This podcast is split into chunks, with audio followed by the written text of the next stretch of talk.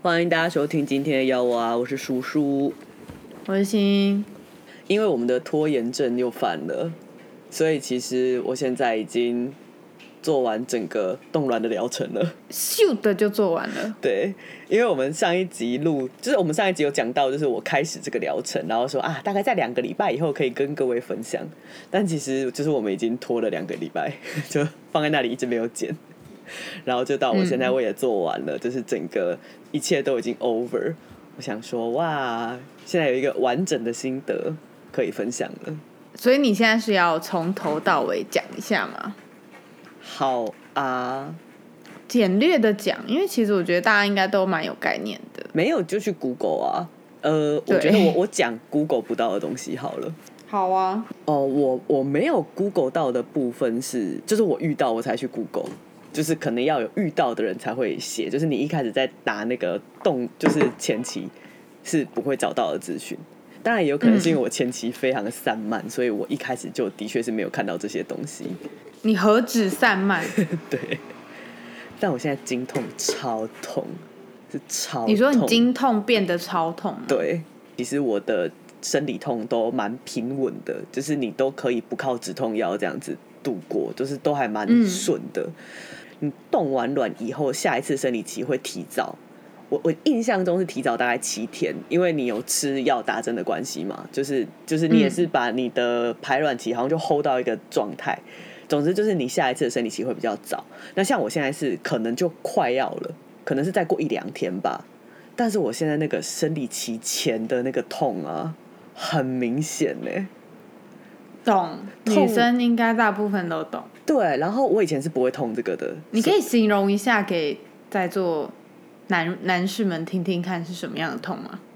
可是它就是一个闷痛在肚子里，跟拉肚子的痛不一样。拉肚子比较偏绞痛，对，这种就是闷闷的，然后你感觉有人在抓着你里面的一个器官，一直压。然后同时他会去戳你的脊椎，就是你的背会有一种麻麻的，感觉。我觉得那个腰痛超不爽。我以前完全不会这个腰痛，我现在会，就是我这一次会。我跟你说，我昨天就吃止痛药了。然后我昨天晚上吃止痛药以后，躺在床上，立刻 Google 冻卵以后生理痛，然后发现嗯好像会这样，就是他是说冻完冻完卵以后的第一次生理期，好像会特别多，也特别有感。好啦，你应该还有一 v 一吧？有有有，我有我有，我上次有帮你补货。有，而且我还有诊所给我的止痛药，因为我结就是嗯我那个疗程结束，就是手术过后，他给我的止痛药我都没有吃，所以我现在就在吃。但就是嗯这个这件事情是我冻完卵以后才知道的，就是我完全没有想到会痛成这样，有一点傻眼。的确没有听人家分享过冻完卵之后，呃，应该是说冻完卵以后，有一些人会分享，但那个都是他们可能遇到很严重的那个 OHSS，那是什么？它叫做卵巢过度刺激症候群。他们冻完卵以后，就是会反应非常的大，然后会有腹水，就是哦，呃，那那就是最不舒服的那一群。对，然后就是如果你查冻卵后比较会来分享的，可能就是有遇到这个状况的。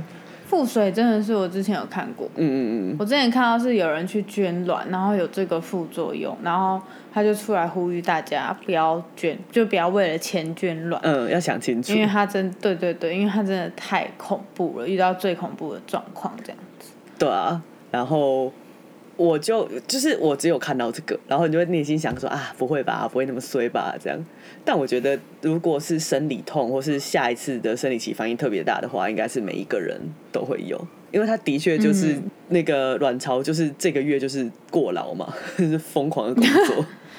对，我们上次录的时候，我好像讲的非常的概率，嗯，对，但这次就是已经结束了，而且最后取卵手术是这位星星陪我去的。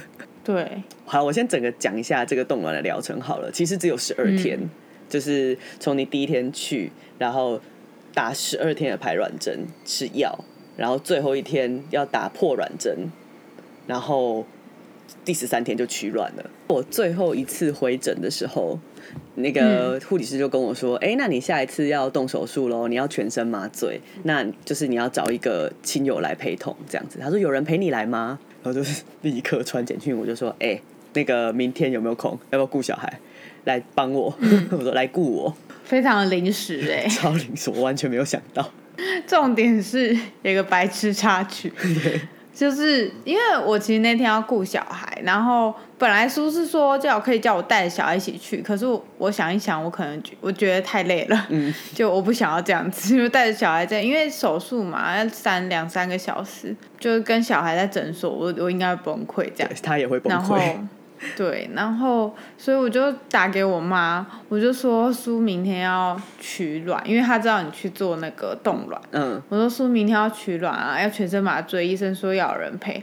我就这样跟我妈说，我妈竟然回我说，所以是要要我去陪她手术吗？脑回路真的是很清奇耶！我笑死我就说。不是，不是，你帮我顾小孩，你来我家顾一下，我陪完他我就回来了。如果你妈来陪我，我真的会吓坏，是怪阿姨，对笑死我。然后反正就就是找人，赶快就是要找人来陪。你看我当我那一天，我到那一天才知道我是要全身麻醉。我一直你真的是这个钱花的很不做功课哎、我对我们的医疗体系有十足的信任，尤其是啦，台湾的医疗，总之就是打了十二天的针，吃了十二天的药以后，最后一天在手术前会有一个破卵针，然后那一针就是嗯传说很痛，每一个人都跟我说那一针哦很有感觉这样子，然后你去查也会说最后一天的破卵针很可怕。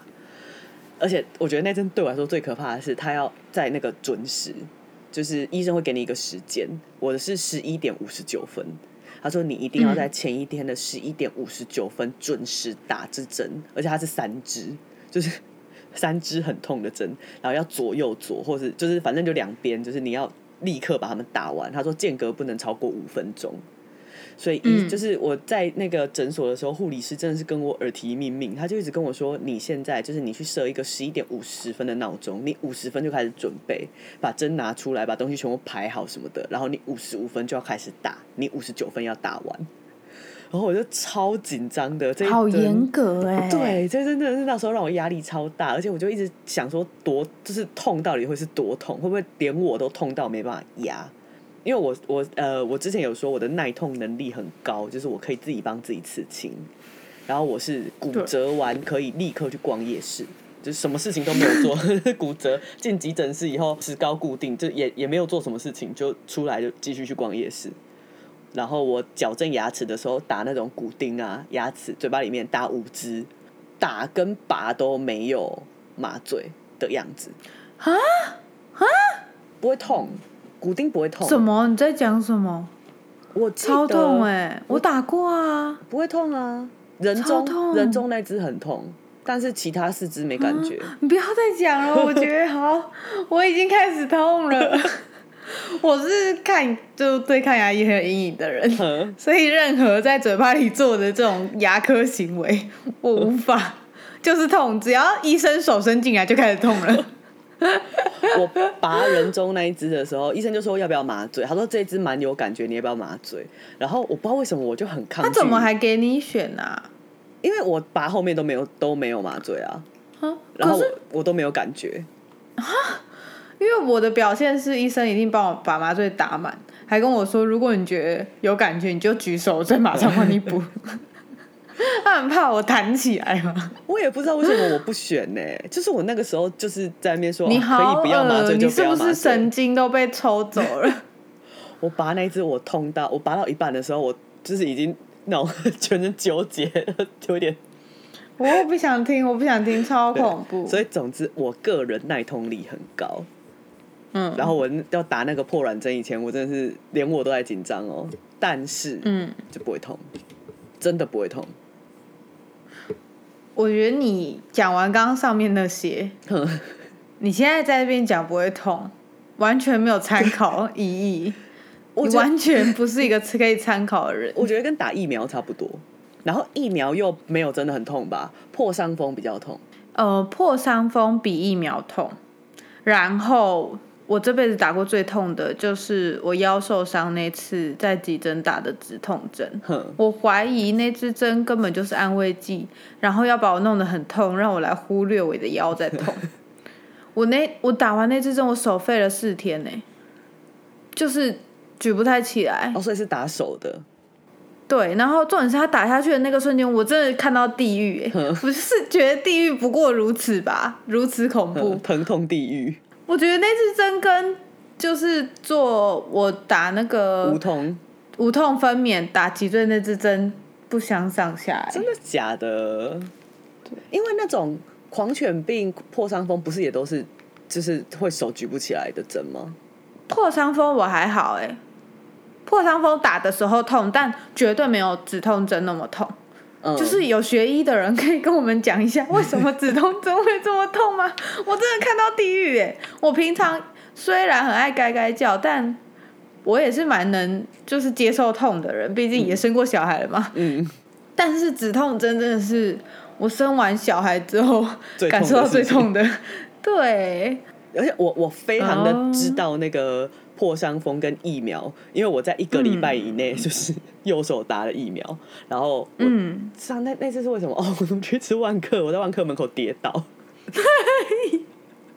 然后整个全身大破皮，爆跌倒，然后超丢脸。对，然后完全不知道为什么跌倒，然后就打破伤风，哦，两手那个痛度差超多的。总之，破卵针真的是小 case，啪啪啪就我看你。拍的那个针头也没有很粗啊，针头都超细的、啊，而且针头啊，因为它中间有几支我是要自己混合的，就是你要自己抽水出来，然后把水打到那个就是它的那个药品觉得自。己很像绝命毒师。对，好像在调什么，然后因为那个针头就是你要插进去那个药瓶吸药，嗯，就是你会先插过那个橡胶的塑呃对那个橡胶的盖子一次，所以那那几支针就会比较痛，因为那个针头已经有磨损了。才磨一下差这么多。而且连捅进去的那个力道都不一样。反正就是那个针头真的，就是它如果有插，就是有吸过药的话，那个针头就会比较难、难插。可是像最后一天，他都给你那种全新的针头啊，或者他来的时候那个针头就是已经是全新包装，那个哎、捅进肉里都是你知道就咻咻咻咻，削肉如泥耶，就是没有感觉，没有任何阻力。哟，不要，好，反正我要讲，我真的觉得打针真的没怎么样。是小 case 就对了小 case 小 case，真的就是。其实它就是一个心理上的负担啊，就是你要拿针戳自己。毕竟我们这辈子除除了当护理师的人嗯，没有什么之外，对，不太会有这种经验。针从从以前到现在都是医生在拿的。嗯，的确是因为我第一次帮猫打点滴的时候，那个要戳进去的那个感觉，的确是会怕。嗯对，因为是软软的。不是因为我们戳多了，对，我们已经戳到很习惯了。嗯，呃，总之就打完了，就这一切全部都打完了。然后最后一针破卵针打下去以后，因为我也是有跟一些朋友讨论的，然后动过卵的朋友是跟我分享说，那一只他觉得打他一样觉得没有很痛，但是他觉得打下去以后肚子会胀到很不舒服。嗯，然后我有另外一些，我有另外的朋友是打这支以前他肚子就已经胀到很不舒服了，所以他是胀到打针的时候很痛。硬了，肚子硬了。对对对，硬到他说针有点捅不进去，就是我觉得每一个人状况不太一样，但是我一直到打完针，然后我就在等说肚子会不会很胀，都没有，就是我肚子一直都没有到非常的胀。我就想说，是不是因为其实跟我之前就是说，因为我有一边的卵子其实没有长出来，就是是不是跟我总哦，所以量不够多，是不是？对，就是他们卵泡没有变大嘛，就我觉得我肚子好像嗯没有胀到非常非常的大，我不知道是不是这个原因啦，但是的确我的取卵量没有很多，因为我最后只取到十四颗，然后可以用的只有十一颗，低于我的预期，而且你后来不是查能用的，其实只剩下十分之一，应该是说成功率大概十分之一。嗯，毕竟他还要再拿出来解冻。解冻，然后如果你真的就是到时候你要生讲小孩，到解冻，我就一直想到微波解冻，就拿出来微波，对，拿出来微波那解冻。很精准。对啊，他说解冻，然后你到时候你真的你要跟精子结合，然后再放进去什么的，就是这一切都是风险会很高耗的事损，可以想象。嗯，对，所以总之最后动的颗数没有很多，也就这样了。我已经尽力了，我也就是中间可以做的我都做了，所以我觉得就这样。那从 这种打破碗针开始，我就进食嘛，就是一样啊。麻醉前就是不能喝水，不能吃东西。我在前一天晚上我暴吃、欸，哎，大概吃到十一点，一直吃，一直吃，一直吃，狂吃。然后也就睡个觉起来就好，然后超害怕隔天就是下意识的开始，因为我早上起床我就会开始，会耶，容易。对我就东摸西摸，我早上就是会这边摸一个饼干，那边摸一个什么的，哦，隔天就是要一直打自己的手手，不可以做这些事。嗯，对，然后就去诊所，然后就准备要麻醉，你还在那边嘻嘻哈哈的。都在嘻嘻哈哈。你在那里生小孩的时候，你有没有觉得核心的枕头非常好睡？老实说，我没有特别感觉，因为我太紧张了。哦，你在你，我又不像你，只是躺在那边等着嗯睡觉，然后再醒来就好。对啊，我这个无心哎、但是你生完以后呢？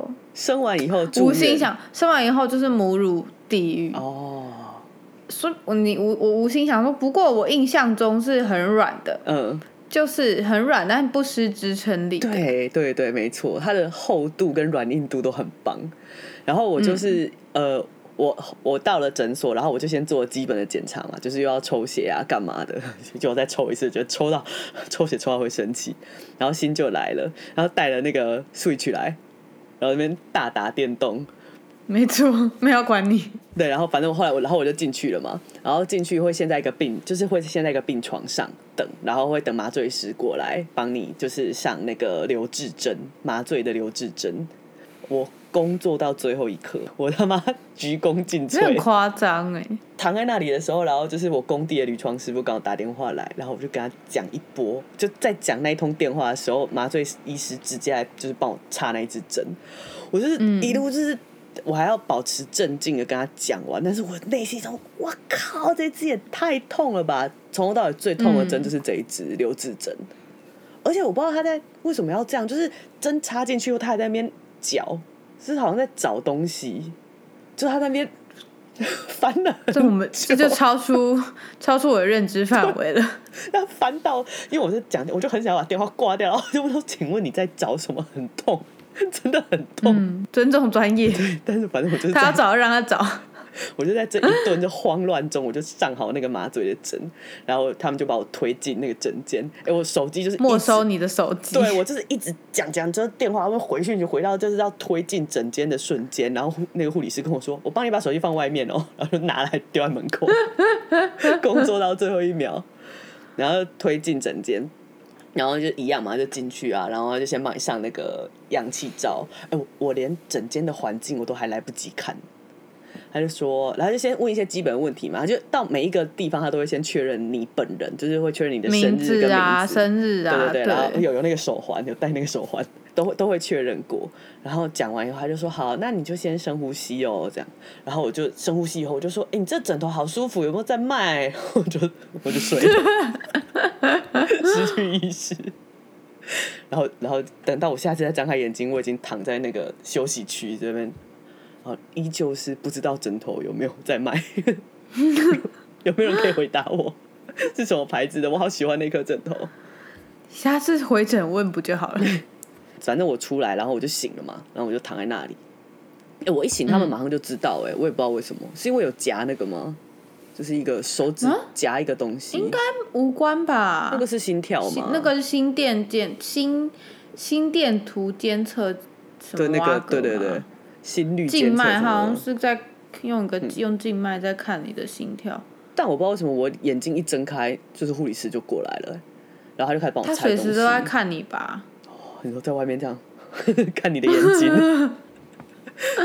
还 是他没有算准时间？毕竟现在医疗这么进步，也是不意外吧？对，不意外。但呃，他有跟我说我醒得很快，他说哦，你醒得很快哦，这样子。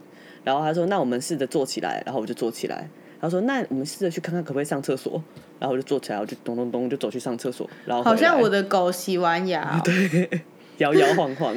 但我就是太得意，因为我那时候状况都整个很好，然后我就觉得完全没有感觉，而且我也没有那种头晕、呕吐什么的，就是麻醉以后的不适就都没有。然后我整个就是很饿，就我就只觉得很饿，赶快把吃的给我拿来，因为我知道他们有付一个餐。你反应跟婉婉差不多啊，我就是跟你的狗一样，你真的吃的很夸张 对，哎，心在外面等我。我那时候一出去就坐在他旁边，我就开始狂吃，把那个三明治整你个吃光。暴风式炫饭，炫饭，我就一直说我好饿，我好饿。你饿到很夸张。吃完东西之后要走的时候，你穿着一运的拖鞋，哦，对，他们。的抛弃式拖鞋，嗯然后就要走了。然后那护理师就把他拦下来说：“啊，你要穿那个走吗？”这样子，你是不是忘了换鞋？对，然后你就进去换鞋之后，那护理师两个在外面大笑，然后看着我问我说：“你知道吗？就知道你没有换鞋吗？” 我说：“我知道，我也不会告诉他。对对对，要进进那个手术室以前，你要先换那个嘛，那个”抛弃式拖鞋，脱没有就全套、浴帽啊什么的，嗯那个全部都要换。然后手术出来以后，你要再把你的衣服换回来，我就完全忘记换鞋子，穿他们鞋子我就要走了，这个人太饿，满脑子都是太饿。然后那个时候应该也是因为麻醉，其实止痛的部分还没有退，所以我肚子完全不会痛，伤口完全不会痛。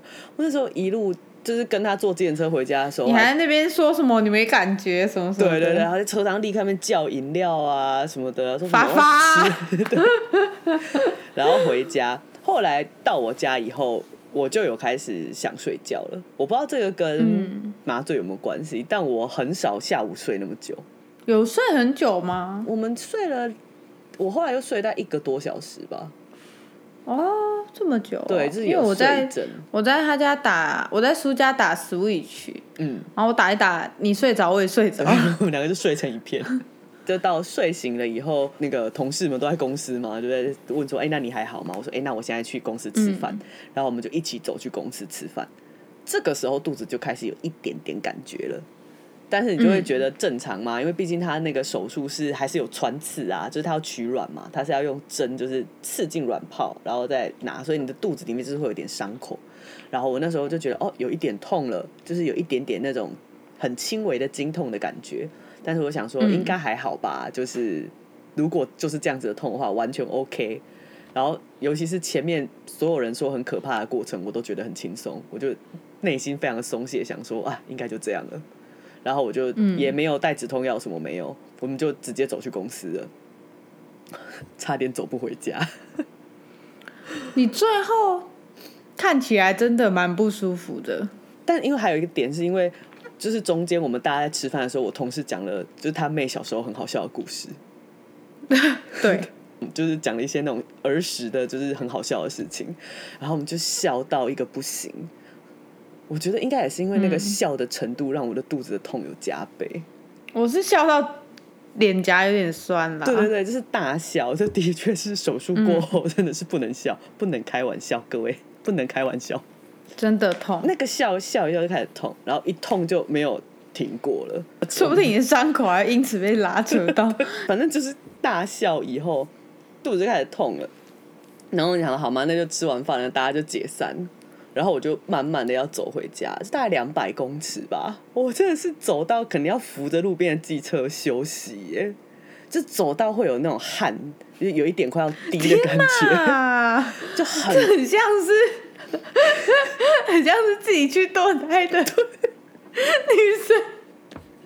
然后我无意嘲笑自己去堕胎的人，我只是觉得那个画面感，很沧桑。那我跟你说，对，那个画面感太可怜了。那就是心酸画面流出，就是这样。我就对，一个人，然后就是，而且你知道我那天就是穿的很宽松嘛，还穿那种拖鞋。这时候应该要下大雨啊。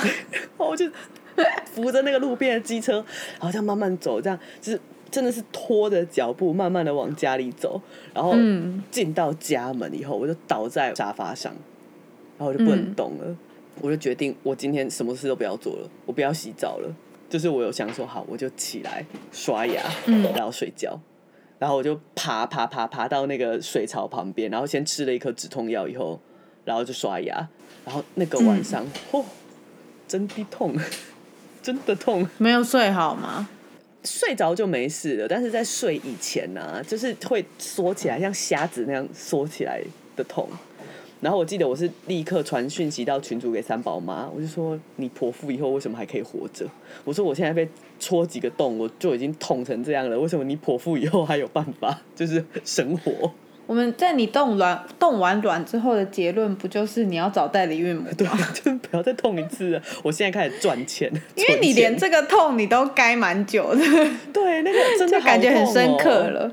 但是生小孩跟怀孕的八八个月是很可怕哎、每一天吧，每一天都这样吧。哦我自己后期几乎每一天晚上嗯，都站都坐着睡觉，只能坐着睡觉，因为这么痛，然后我只能坐着。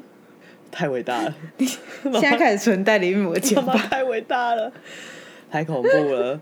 然后到隔天肚子就是胀嘛，就大家都说这个时候肚子大概是四个月的大小，那就真的很对你肚子很大，它很胀，然后不太能穿，因为我就穿运动裤，不行呢，松紧带不行呢，就是全部都只能穿洋装，连内裤，嗯，有点勒哈。对对对，都你都会觉得哦，就是你就知道为什么需要孕妇内裤跟孕妇，牛仔裤，嗯因为它就是要包整个肚子包起来嗯这样，，对，不然真的不能穿。就是真的会不舒服，就是很有感。的的确就是术后，因为我运，我觉得我是运气也很好，其实我没有特别酸，但是我就是一动完手术立刻就是清明连假。所以我真的是在家里躺了四天，而且我本来手术隔天我还那边说我要去去看工地，就是休假前一天嘛，想说啊去看啊，一下在那，边讲，不行，我当晚就是我躺在沙发上那一个小时，我就是到处请假，我就说、啊明天我不能去，明天我不能去，然后也跟屋主讲说，哎、请你去看一下，因为我真的动不了了，完全没有办法。然后这隔天真的不太能动。那像我每天都还是要走去喂猫啊，就是去工作室，我早晚都要去一趟。我隔天那两趟我也走得很辛苦，就真的是慢慢走。心酸画面对，心酸画面，走那个肚子的拉扯感很明显。但是我第四天就好了，就是术后四天，因为第四就是连假的第四天，我们就约在三宝妈家要打大富翁。然后我那一天走路就没什么问题，然后我肚子也小的差不多了。然后那一天因为我大赢嘛，我就是从头到尾在那个客厅这边放肆的那边大笑啊什么的，就也不会痛。的确是恢复的蛮快的，就是相较之下，我觉得我的那个恢复期也算是短，蛮幸运笑的。脸呐，希望是笑脸，我是视动体质，不知道有没有试生？先先不要，你动不就是为了生？一直在那边先不要，先不要，先不要。对，要等我变成真正的大富翁再生。整个疗程大概就是这样，然后结束了以后，就是到我现在说的这个，我一开始完全没有查到，也没有发现到的术后第一次生理期意外疼痛。嗯，嗯，就是这这一点，我现在就是到这。对，然后啊，总金额，冻卵的金额，像我一开始我就说这个疗程什么的我没有那么在意，但是我一开始我的确最想要知道的就是到底要花多少钱。对我总共付了十一万三千三，我觉得不贵耶，就是不贵，因为你没有，就是你应该算动卵，在这家冻卵最低价格，因为你根本也没有多做别的事情，所以你这个十一万多出头，应该就是一运动卵的最低价了。应该是。然后他每一年的保管费是一万块，但是第一年不收，第一年不收保管费，可是第一年好像有收一个什么冷冻技术费什么的，那个是一万五，十一万应该是已经含冷冻技术费了，但是接下来每一年的保管费就是再再付这样子。那我自己预设应该是付到我四十五岁吧，所以就是再付个八九年这样子。付到跟林志玲一样大，哦，那林志玲是四十七耶。志玲姐姐都可以了。志玲姐姐赚很多，志玲姐姐是真正的前夫人。在这个动乱期间，真的是靠着大富翁这个游戏陪我度过了很多不能动的时刻。但说真的，这次是一个粪 game 哎、哪有啊，很好玩，好不好？超粪。我讲的粪是因为它 bug 很多，又容易闪退，嗯，有的没的问题一堆。哦，对，大宇资讯，如果您有听到这个节目的话，请改进，真的是闪退到会不爽。重点是现在都已经二零二三年了，嗯，你还能做游戏做成这样？你工程师在干什么啊？真的气死。然后里面的小游戏都会卡 bug，哎、就是对画面画面会卡在那边很多，嗯几乎每一个小游戏都这个样子，对，就会觉得哇塞，你看什么吃，就很不爽，真的很不爽。我觉得如果我玩的是一个什么二零一三年的复古的游戏，我把它找出来玩，嗯没有什么好讲。哦，今就是今年还是去年的游戏了，去年才刚出以做成而已。二零二二的游戏，你做成这样，吃大便。再一次重申，大于资讯，请反省。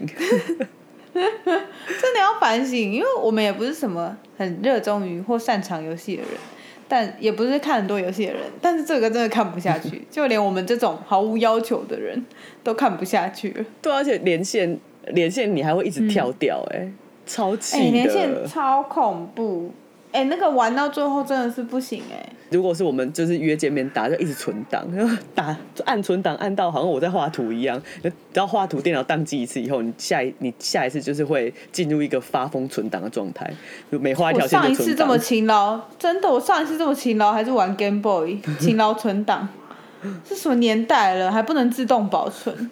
气死！听众应该都知道大富翁吧？不管你知道是大富翁啦三，还是大风五，还是你只玩过纸本的，那叫什么啊都啊？知道了。他他他有没有地产大亨？纸本是地产，地产大亨不是原本，地产大亨是美国那边的，对啊，就是那个啊，Monopoly，就是在台对，在台湾就叫大富翁。我还没玩过地产大亨呢、那个太洋派了。哦，我有哎、我我只有现在过 local 的。我记得之前地产大亨还有出那种什么牌可以插进去，还有银行可以按钱，哼，就是你才可以存钱进那个计算机里面，反正蛮复杂的，呃，就是做的有点小高科技这样子。我小时候超红的，但因为大富翁就很多卡可以用，然后他会帮你就是算直接算好钱什么的，所以真的是很方便。尤其大富翁四应该是我们这个年代的共同回忆。你说三十几岁的人，嗯，对，差不多。大风四，我还真的不知道我玩的是几诶、完全没有在记。嗯，没有关系，反正到了现在角色都是一样，都是这些人。而且你不觉得大富翁这个游戏，它的角色真的很危险？迪士尼不能翻拍大富翁哎、没有人要翻拍这个东西 因，为它里面的角色超刻板的哎、他从族群到台词到性别都超刻板的。但我觉得台词还好啦，没有什么很夸张的。我觉得乌咪讲胡搞瞎搞胡搞瞎搞，我觉得有一点危险。因为乌咪是原住民，乌咪是印第安人，我觉得很危险。我靠香港，你不觉得吗？沙龙巴士一登场就说石油大王登场喽，我也觉得很刻板。沙龙巴斯是穿着阿拉伯衣服，阿拉伯的衣服，就是有头啊头套。什么就是披披巾，我不知道正确名字是什么，sorry，就是那个白色的服装。对。然后这一版他的角色有天赋，就是他角色会有一些本身带有自带的技能。嗯然后像前夫人，前夫人是一个贵妇嘛，她的技能就是乞丐跟狗免疫。你不觉得这个设定也很危险吗？前夫人就是房东太太啊，他遇到乞丐不会有事，遇到狗也不会有事，为什么？对，遇到乞丐，乞丐是会被被要钱，嗯然后遇到狗是会被咬咬，然后送医院，对，然后前夫人是对 乞丐，跟狗免疫，不觉得很好笑吗？但又觉得好好像有一点在线上了，虽然不知道在哪一条线上，但就是内心会有一种有点紧张的感觉。政政治正确警察跑出来，对，而且哦，因为 Switch 就是大家一起玩嘛，然后我有时候也不见得是这么就是适合带着 Switch 到处跑。像我其实如果我去复诊的时候，我去那个生殖中心的时候，你回诊其实都要等很久，啊人就是很多，我就坐在诊间，我手机就下载了手机版的大富翁，手机版是四，是大富翁四。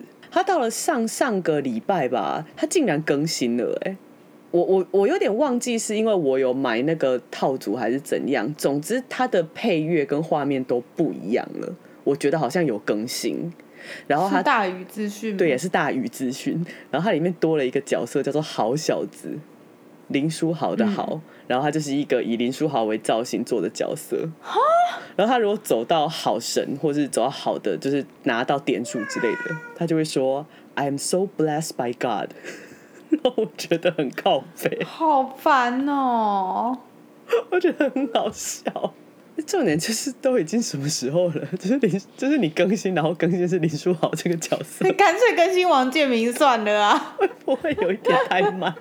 现在要更新的话，应该是郭台铭吧？大富翁，石油大亨。我觉得他们里面就是《大富翁》这个游戏嗯里面的配音很认真，像你都会用一个日本人的角色啊那个宫宫本武藏宝藏。他就是全日文哦，宫本宝藏，他就是全日文呢、嗯 对啊，那他讲的每一句话，他都有正确的讲成日文。对，而且他的那个日文啊，因为现在里面有两个日本人，一个另外是忍太郎，忍太郎的日文是那种武士的日文，就是他的日文配音也非常非常的用心，真的很有趣。但是胡搞瞎搞真的很危险，胡搞瞎搞，超不 OK。大宇资讯啊，你们没有公关吗？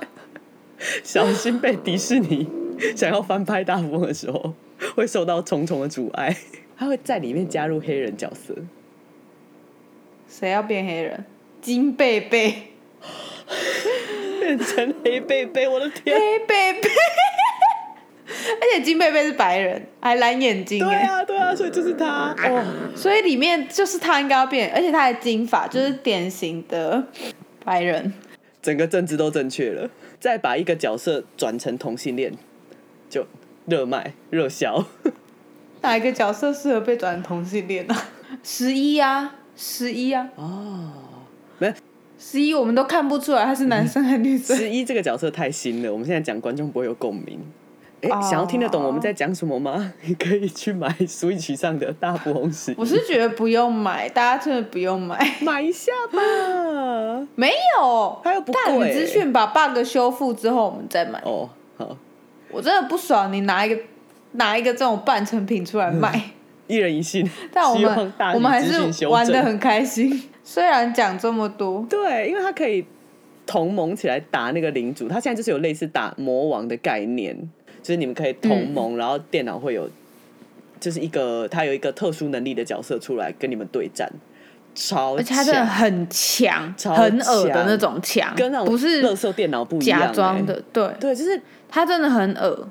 电脑真的超强的，它跟那种你怎么跟电脑对战那个等级完全不一样。它那个有特殊能力的角色啊，我们第一次玩的时候不知道，就是只有我跟三宝妈，我们好像两个人吧，就按进去了。可能还有可能还有三宝爸之类的忘记了，但是我们就是那一局被虐到不行，整个被压在地上打。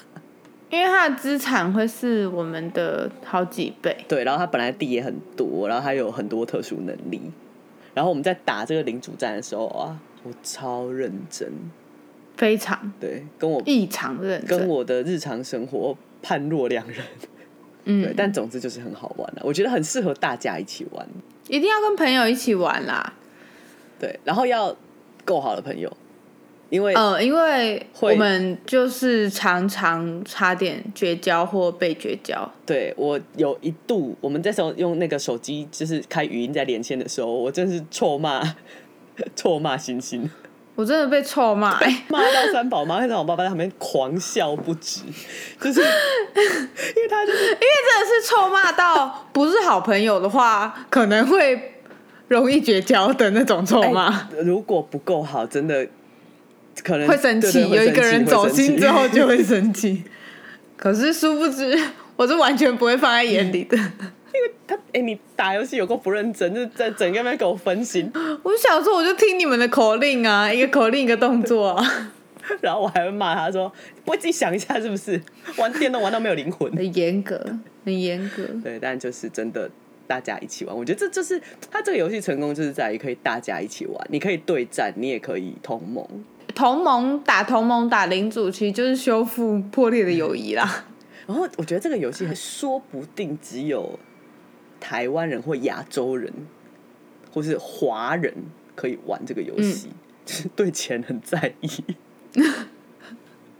所以真的会保护自己的资产啊，就是会放感情。应该会比较认真。对对对，，就是你真的会因为你的饭店被拆掉而动怒，或是你真的会因为你的东西被买走 而生气。但其实这个游戏的本质不是要动怒啊。我有在想说，大富翁这个设定，因为那个嘛，你说美国就是地产大亨嘛，地产大亨应该没有可以去抢别人地，还是那种大地的那个概念。我不知道哎、对我真的没有玩过。我有一点忘记了，但是因为大富翁的精髓就是在抢别人的地，还有把购物中心不把那个研究中心盖到顶，就是要弄核弹这样。哎、其实大富翁这个游戏最终目的就是要世界大战，它其实是一个很可怕的游戏。就是每个人都要扮演中国，中国会北韩，就是你要建立一个集权的社会，然后要共产你，要成为习近平，对，或金正恩。对你就可以在这个游戏里面大放光彩。所以我内心其实是一个马克思嘛，怎么办？没有啊，谁说你那么好啊？你是金正恩而已，是吗？干嘛把自己自诩为马克思啊？是想要共产主义，毕竟我这么喜欢用军品卡，爱死！要一进商店把所有的军品、军服全部买起来。这这个这个大概就是我最近的快乐，就是在痛苦痛苦以外的快乐是大富翁。然后我也希望在真实的人生里面，我们也可以成为大富翁。是，都不要破产。